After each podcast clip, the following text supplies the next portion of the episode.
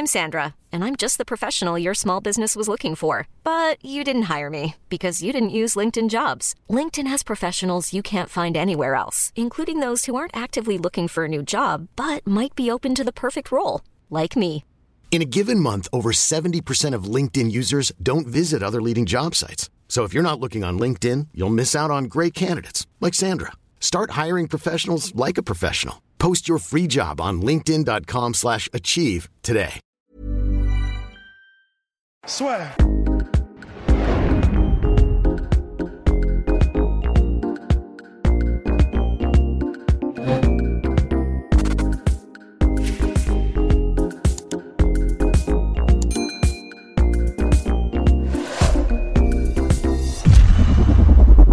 Bonjour à toutes et à tous, bienvenue dans le podcast La Sueur. Bonjour mon cher Polydomso.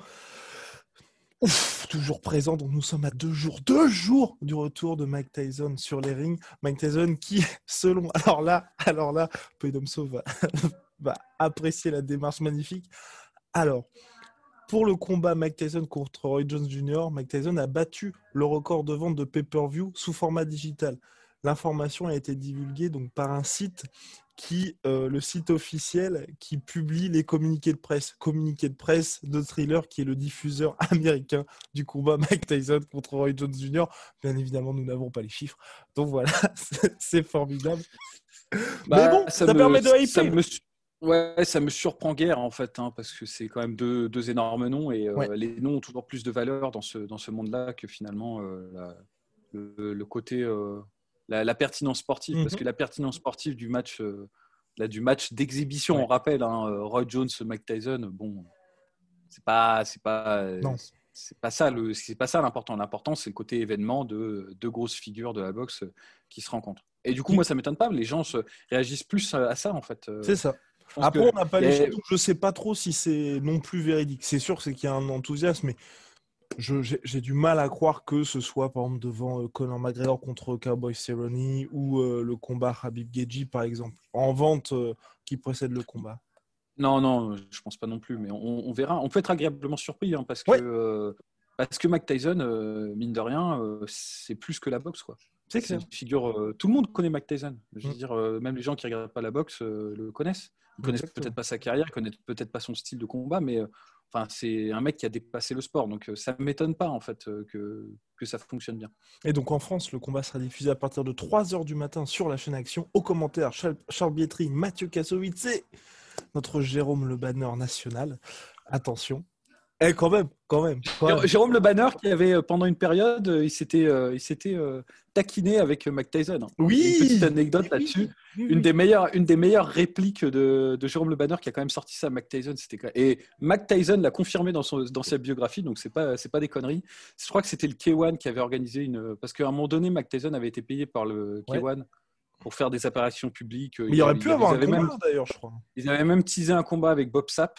Mais Mhm. euh, Ty- Tyson a toujours dit qu'il a jamais, jamais Ouais. il allait le faire. hein. Mhm. Il, a- il avait juste pris le pognon pour, pour faire ses apparitions et qu'il n'avait jamais considéré sérieusement cette option-là. Mhm. Et euh, il s'était aussi euh, taquiné avec Jérôme Le Banner. Et Jérôme Le Banner, c'était après le combat entre Holyfield et Tyson, enfin bien après d'ailleurs.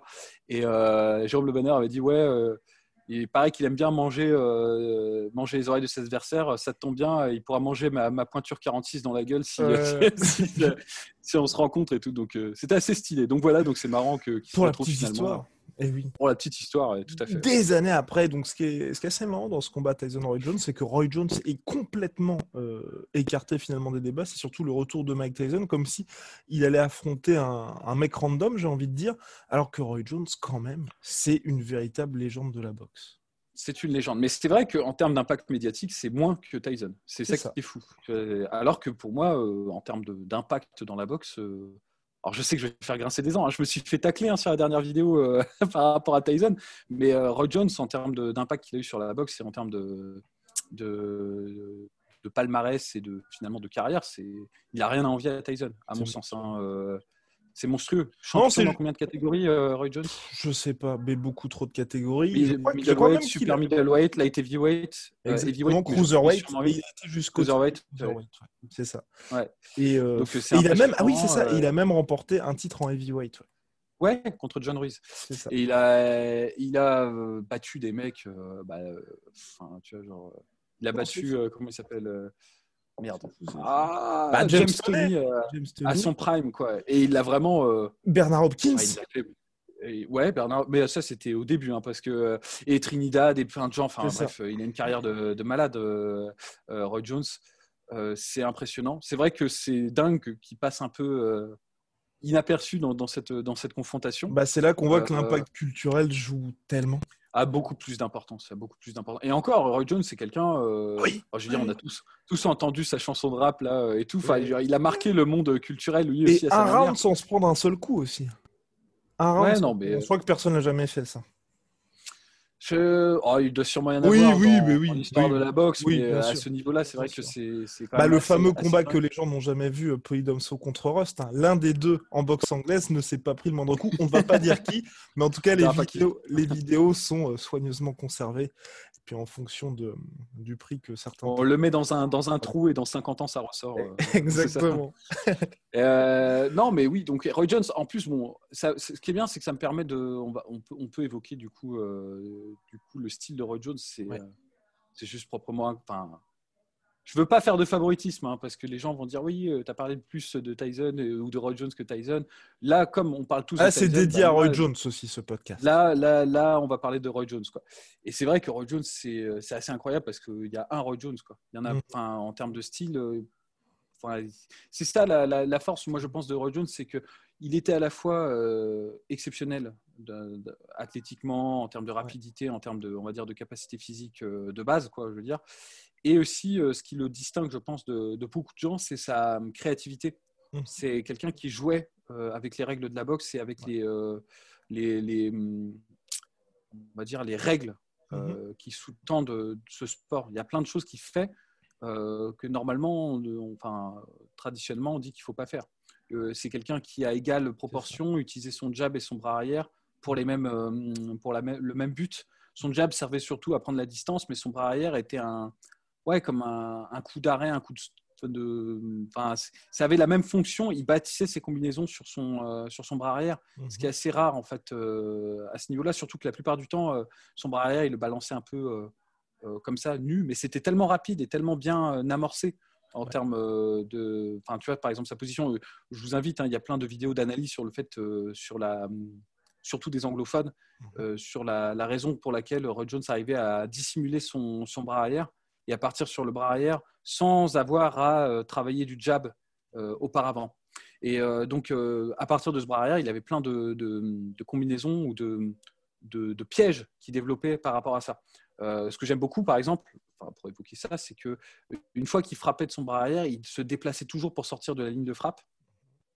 Et euh, il observe beaucoup, en fait, dans ses combats, surtout quand il est dans son top, euh, les réactions de l'adversaire. Et il a une lecture de jeu qui est assez impressionnante. C'est-à-dire, très rapidement, il va changer, euh, il va partir sur un bras arrière et il va anticiper deux ou trois réactions de l'adversaire pour pouvoir placer son KO. Et il a des KO, honnêtement, qui passent avec des techniques qui, normalement, ne devraient pas marcher. Euh, il y a plusieurs euh, KO qu'il a mis, par exemple, avec son, son uppercut où il se jette en avant. Tu sais, euh, il, il, il projette un peu son bras arrière pour, Mhm. pour faire réagir l'adversaire en se disant merde, le bras arrière arrive. Donc, le- généralement, les adversaires essaient de, tu vois, de, de protéger. Et à ce moment-là, il se jette, mais quasiment tête en avant. hein. C'est un, truc de dingue. C'est un, un mouvement qui est ultra risqué en fait en boxe anglaise parce qu'il pourrait se faire contrer à ce moment-là. Il se jette et il rentre avec son uppercut ou avec son crochet du bras avant et il met des KO comme ça. À un niveau. euh, enfin, je Ah veux dire, normalement, ça ne passe pas, tu vois, à ce niveau-là. Tu vois, Euh, les gens sont trop, trop forts, trop, trop rapides, trop intelligents. Donc, euh, c'est ça qui est exceptionnel, c'est qu'il a su, en fait, je pense très bien comprendre les principes qui sous-tendent la boxe et euh, les déconstruire pour pouvoir en fait euh, jouer avec sa physicalité. Le problème de Rod Jones, c'est que ce style était permis justement par sa physicalité. C'est ça. Et c'est là où en fait Tyson, moi j'avais dit que son déclin n'était pas physique et que c'était technique. Mhm.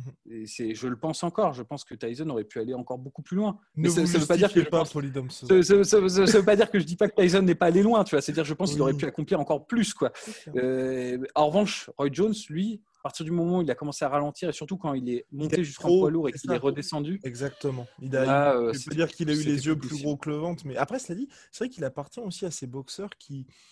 Comment? C'est vrai que même dans son prime, c'était pas une superstar. Quand je dis pas une superstar, c'était pas un mec qui déchaînait les foules en termes de pay-per-view, tu vois.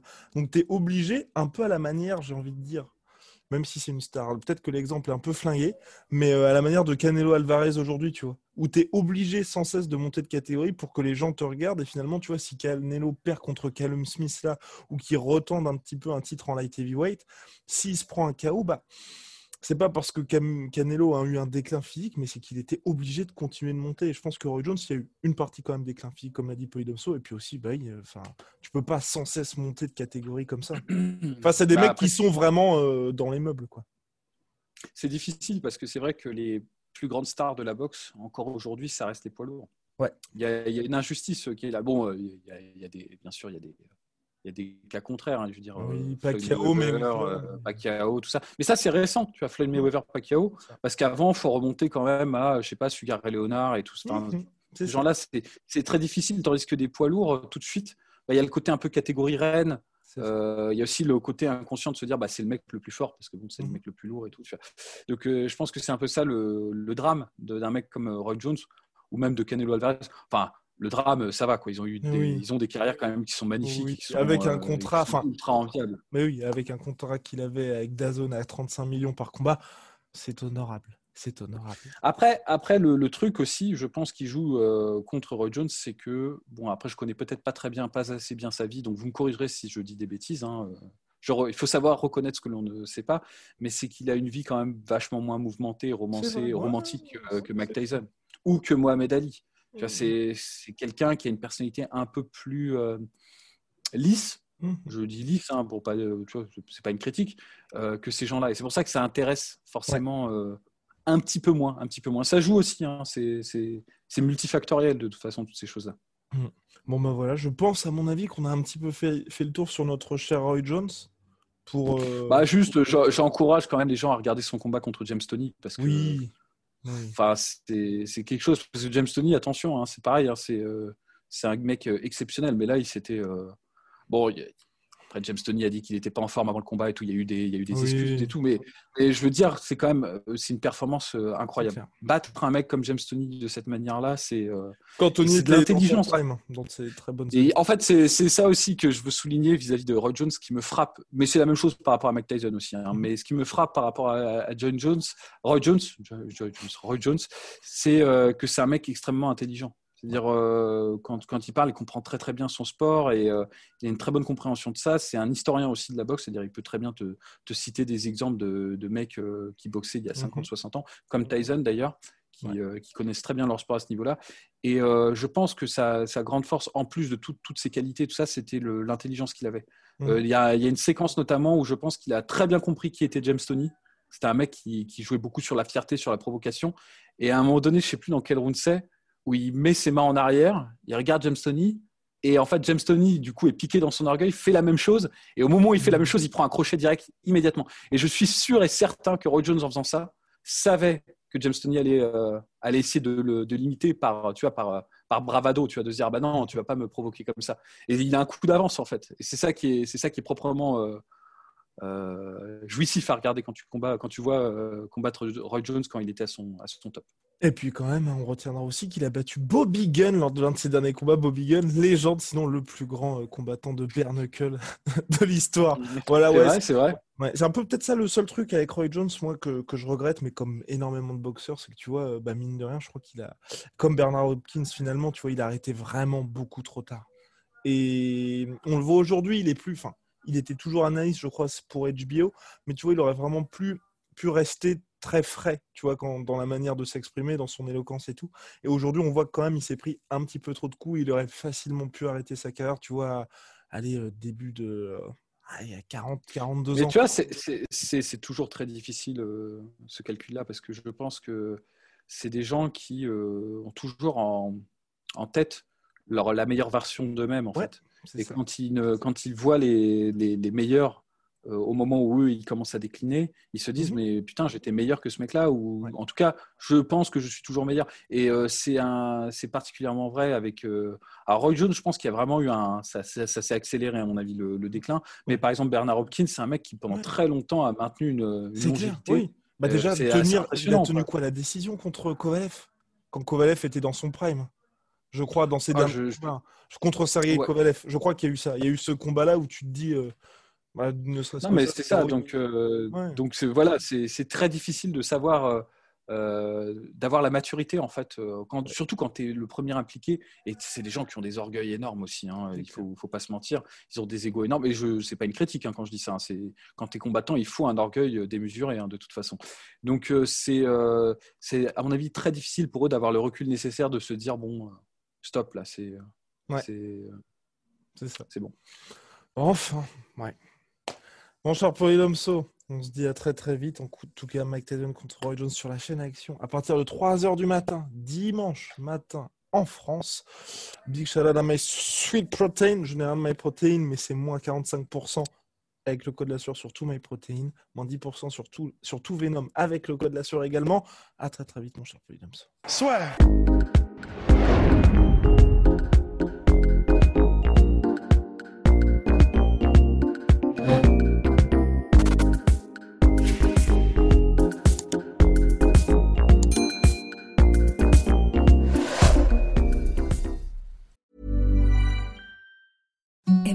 The softest sheets you've ever felt. Now imagine them getting even softer over time. That's what you'll feel with Bowl and Branch's organic cotton sheets. In a recent customer survey, 96% replied that Bowl and Branch sheets get softer with every wash. Start getting your best night's sleep in these sheets that get softer and softer for years to come. Try their sheets with a 30-night guarantee. Plus, get 15% off your first order at bowlandbranch.com. Code BUTTERY. Exclusions apply. See site for details. Et voilà, c'est la fin de votre épisode du podcast La Sœur. Si ça vous a plu, n'hésitez pas à nous mettre les 5 étoiles sur Apple Podcast ou sur Spotify. Vous pouvez aussi nous laisser un petit commentaire, ça nous aidera beaucoup. Et si vous voulez aller plus loin avec nous, vous tapez La Sueur sur toutes les plateformes ou sur les réseaux sociaux, vous nous trouverez. Et là, vous nous écoutez très certainement en audio. On est aussi en vidéo sur YouTube, mais également sur Snapchat. Là encore, vous tapez La Sueur et on sera là. Merci de votre fidélité et à très vite pour de nouvelles aventures.